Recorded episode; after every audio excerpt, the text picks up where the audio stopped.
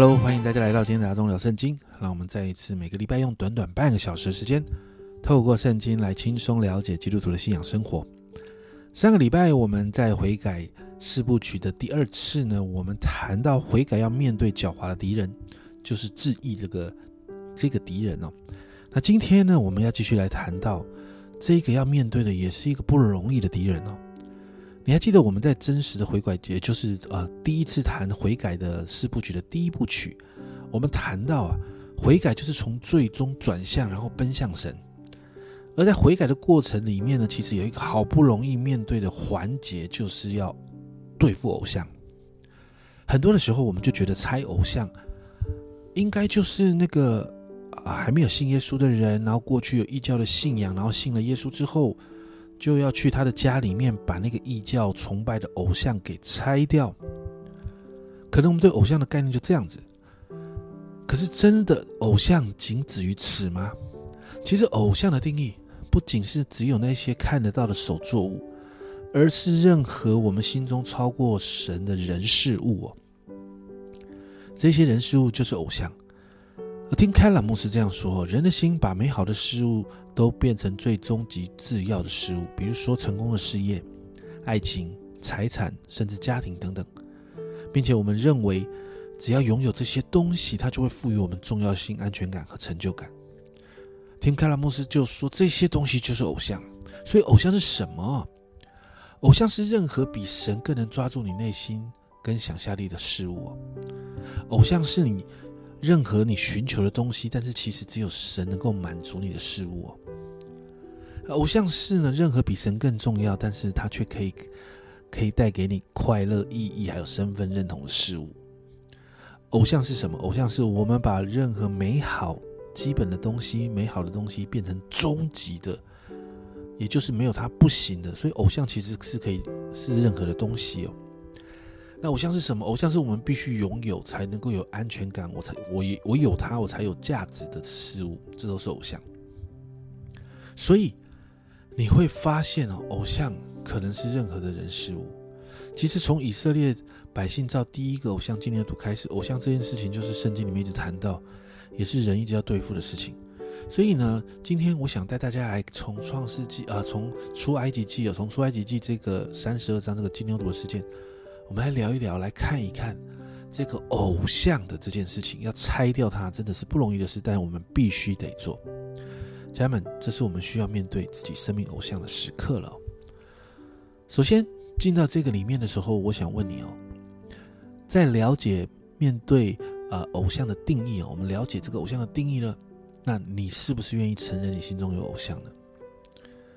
你必须好好面对这个问题啊！出埃及记三十二章一节，百姓见摩西延迟不下山，就就大家就聚集到亚伦那边了，对他说呢：“起来为我们做神像，可以在我们面前引路，因为领我们出埃及地的那个摩西，我们不知道他遭了什么事。”神要摩西上西乃山领受十诫，那这个经文提到摩西上山一阵子了，所以百姓就有两个反应。首先呢，他觉得呢，他们觉得那个摩西不见了，那所以呢，他这个领路人不见了，那所以在旷野没有人带路了，那怎么办呢？第二个反应，这个带路的人不见了，也不知道他出了什么事，所以我们重新找一个吧。家人们，这两个理由，这两个反应蛮好的嘛，很合理，不是吗？很多的时候，其实我们也会把心里的偶像做一个合理的解释，比如说，哎，如果我有更大的权利，我应该就可以影响更多的人嘛。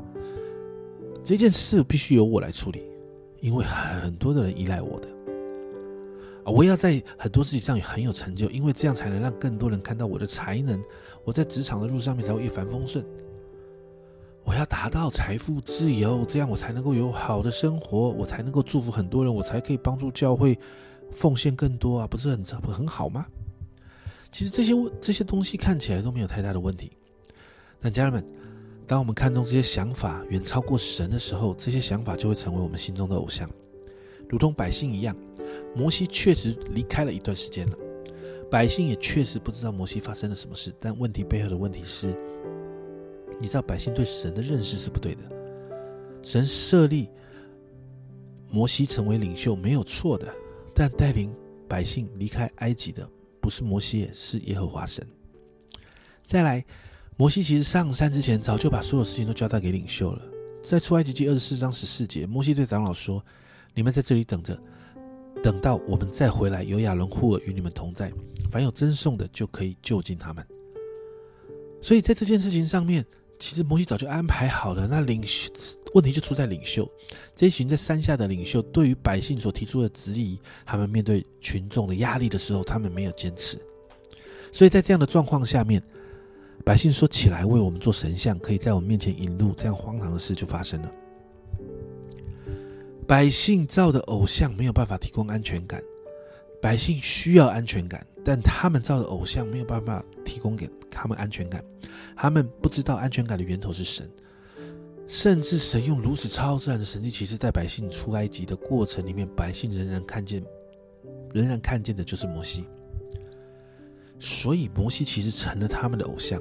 当摩西不在的时候，他们需要另外一个可以代替给予安全感来源的这样的东西。所以百姓就要求亚伦做一个神像来代替摩西。家人们，如果我们的眼目在心中的偶像，就是我们把眼目放在偶像上面的时候，我们永远不会在寻求的事情上满足的，因为偶像没有办法完全满足我们里面最深的渴求。偶像只能给我们暂时的满足，而亚伦这个领袖呢，面对百姓的要求，亚伦面对一个从群众来的压力的时候，他妥协。他为什么妥协？因为他里面的偶像是认同感，他需要被百姓认同，他需要有从百姓来的支持的力量。这样舆论的压力就让他没有办法坚持真理。哎，亚伦其实应该是比百姓都还要清楚神是一个什么样的神呢，因为他就跟在摩西身边了。但是。没有处理这个认同感的偶像，所以当百姓开始提出这个要求的时候，亚伦就对他们说：“你去把你们的金环呐、耳环呐都带下来，都给我。”然后亚伦就做了一个金牛犊，然后就告诉这个百姓，在出埃及记三十二章的二到五节，亚伦说：“以色列啊，这是领你们出埃及的神。”亚伦看见，就在金牛就在牛犊面前足坛宣告说：“明日要向耶和华守节。”亚伦在这个认同感的偶像这个驱使之下，犯了三个错误。他私定节期，他用偶像代替真神，他带领百姓用不合神律法的规定来敬拜。那你知道，同样的错误，其实北国的第一个以色列北北国以色列第一个王耶罗波安也犯了同样的错误，也都是那个认同感的偶像。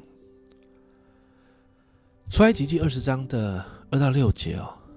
这个十诫的前半部哦，一直谈到，比如说经文说：“我是你的，我耶和华是你的神，除了我以外，不可有别的神，不可为自己雕刻偶像等等。”在这个十诫的前半部的里头，经文里面就是谈到，我们不可以在我们的心中里头有任何的人事物在次序上超过了神，不仅仅只是我们不去做异教崇拜。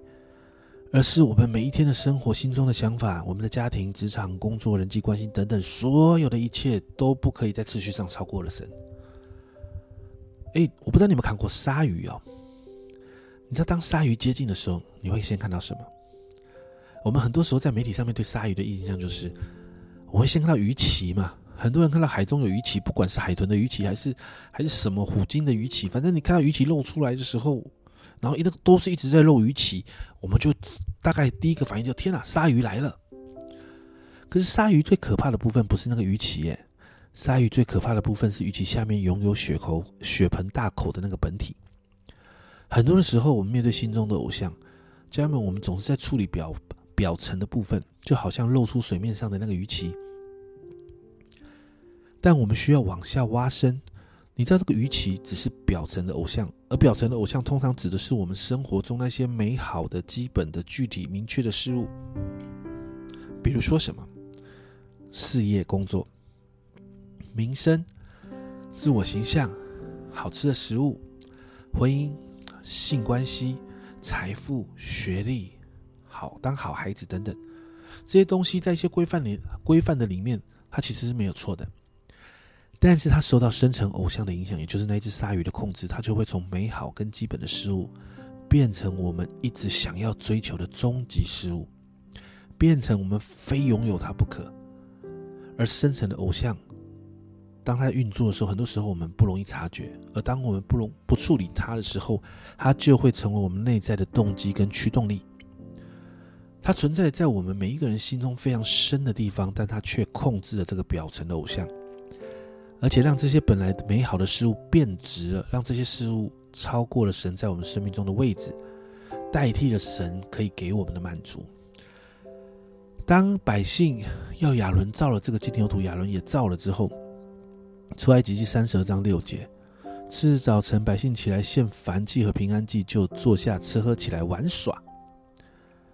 哎，当金牛图做好之后，你知道看起来很不错嘛？百姓有一个暂时性的满足，他们坐下吃喝起来玩耍，看起来很开心的。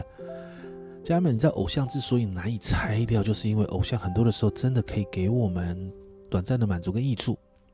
这就好像在那个鱼鳍上面贴了好多美美的装饰，让这个恐怖的鲨鱼哦，从那个鱼鳍上看看起来好像蛮可爱的。你可能贴一个贴纸哦，贴一个贴一个绑一个绑一个缎带哦，让它看起来就漂亮一点。但这样的做法其实是让我们可以有一个合理的解释，不是吗？那个合理的解释来逃避我们心中的偶像。但其实你从耶罗波安开始做金牛犊之后，带给整个北国以色列的后果，你就知道那个后面的咒诅好大的。所以，我们真的需要好好面对这个偶像的问题哦，因为它影响着我们所有的一切。所以，家人们，我要问了，你心中那头鲨鱼，你知道是什么吗？所以，今天让我们一起。开始来把我们心中的偶像来拆毁。我要鼓励你，接下来这这接下来这一两周，每一天花一点时间来到神的面前，好好来面对这件事。所以，我们需要知道我们心里最深的偶像是什么，因为这个偶像深深的影响我们生活的全部，甚至灵命跟服侍神的态度。而当我们明白我们心里的偶像是什么的时候，我们就往就能够往下一步走，就是来认罪悔改。然后来除掉它，除得干干净净、连根拔起，不留一点点在我们生命当中。那我们要怎么找到这个偶像？Tim Keller 牧师这样说：哈，如果有任何的事物取代了神，成为了你的快乐、你的生命的意义、你的身份的根本源头，而那个东西就成了你的偶像。什么东西呢？这你要去好好想一想哦。我再念一次哦：如果有任何事物取代了神，成为你的快乐。成为你生命的意义，成为你身份根本的源头，那个东西就成为你的偶像。所以，家人们，我要鼓励你去面对你的偶像。你知道，面对偶像啊，保罗啊，他这样说：哥罗西书三章五节，所以要致死你们在地上的肢体。然后，保罗提到了很多东西哦，请听到“致死”两个字。再来，罗马书八章十三节。你们若顺从肉体，必要死；若依靠圣灵，致死身体的恶行，必要获得。你又看到“致死”两个字。再来，老约翰这样说：约翰一书的五章二十一节，小子们啊，你们要自守，远避偶像。这里出现“远避”，你知道“死”本来的意思是分开，所以致死就是要跟那些不讨神喜悦的事情分开、分离。其实也就是老约翰提到的“远避”。所以，当我们面对心中偶像的时候，我们就需要跟这个偶像分开，也就是要拆毁它。拆掉它。那摩西怎么处理这个这个偶像啊？出来几记三十二章二十节啊，经文说他又将他们所住的牛犊用火焚烧，磨得粉碎，用火焚烧，磨得粉碎。摩西把这个金牛犊完全的破坏掉了，因为他知道这是大罪，不讨神喜悦。你知道，当我们明白我们心中有偶像的时候，家人们，你愿意拆掉它吗？你愿意把它交给神吗？你愿意让神完全来破坏它吗？还是你心中会有一点点珍惜呢？你知道这个一点点的珍惜是我们下一次第四部曲要来处理的，也就是我们心中是否还有秋坛没有拆掉呢？你知道，当有人愿意受洗的时候，我们常有机会去这个受洗人的家里除偶像。很多异教崇拜的东西其实都是贵金属做的，甚至有另外一些呢，比如说从非洲、南美带回来的一些面具啊，其实都很贵，你知道吗？而我们常会遇到这样的状况，就是。我们要拆的时候，我们要丢的时候，我们要破坏的时候，就会很多人舍不得。舍不得不是好像这个偶像对给他们什么意义，而是它很贵，它是有价值的，所以人会舍不得。但家人们，摩西面对偶像没有舍不得，摩西用火焚烧，磨得粉碎，摩西完全将它毁掉。另外一个例子在历代之下的三十到三十四章啊的三到七节哦。这里记载约西亚这个王哦，那这个经文你可以自己去看哦。但是约西亚这个王，他还在年幼的时候，他就把过去那个巴黎的坛、巴黎的丘坛、巴黎的那些偶像啦、木偶啦、雕刻啦、著作的像啊等等，全部都拆掉，打成灰。而且他不单单洁净了南国犹大耶路撒冷，又往北国去哦，那个马拉西、以法莲、西缅、拿弗他利各个地方，他都是这样做。南国犹大约西亚是一个难得的好王，他面对。偶像的时候，他的做法跟摩西一样，完全的破坏掉。所以拆除偶像啊，完全的破坏掉，这是第一个要面对的门槛。所以家人们，我们很严肃的，必须很严肃的面对这个问题。你你真的想拆掉你里面的偶像吗？你真的想完全的拆掉它，让自己回到神的面前，还是你很想要有还享受在那个坐下吃喝玩耍快乐的那个偶像给你的暂时的满足？家人们，你我得下这个决心哦。那拆了偶像，摩西后来做了一件事情，三十二章二十六节啊，出埃及记。摩西说：“站在门营，站就站在门营口，说凡属耶和华的都要到我这里来。”于是立位的子孙都到他那里聚集。摩西呼召愿意回到神的面前的人，然后再一次在他的面前，我们看到立位的子孙都到他面前来。那立位人是神很特别拣选要服侍他的一个支派。彼得前书二章九节，唯有你们是被拣选的族类，是有君尊的祭司，是圣洁的国度，是属神的子民。要叫你们宣扬那招你们出黑暗入奇妙光明者的美德。到了新约，彼得说，我们每一个相信耶稣得到救恩的人，也是被拣选要来服侍神的祭司啊。所以，当我们下定决心之后，我们要有行动。我们决定要踩偶像，我们就需要有行动，就好像这群立位人做了行动一样，就是要选择站在神那一边。跟神一起来对付罪、对付偶像。摩西再次给百姓机会，让百姓选择。同样的，家人们，神总是给人机会，让人可以选择。摩西说：“凡属耶和华的，都到我这里来。”那家人们，今天我要问：你是属神的吗？你的心是属神的吗？或许我这样问，家人们，我们的心是完全属神吗？还是有一个部分不属神？我那个部分，我想要自己吃喝坐下，开心玩耍。不想属于神了，而遇到这些部分的时候啊，其实你知道吗？这些不属于神的当中，这一块神就不在我们这一块的价值观里，神就不在这我们这这一个范围里面的第一位了。我们常常在诗歌里面说：“主啊，我全心全意献给你，我全心全意属你。”家人们，你知道你唱什你在唱什么吗？那个全心全意是我们生命中没有任何一个部分是不属神的，也就是偶像必须拆掉的。我想这是我们需要好好面对的哦。神要我们把它放在我们生命中的第一位，不是他霸道，家人们，不是他霸道，是我们需要，因为这样我们才能这才能够把自己放在他的遮盖保护中，我们可以蒙祝福。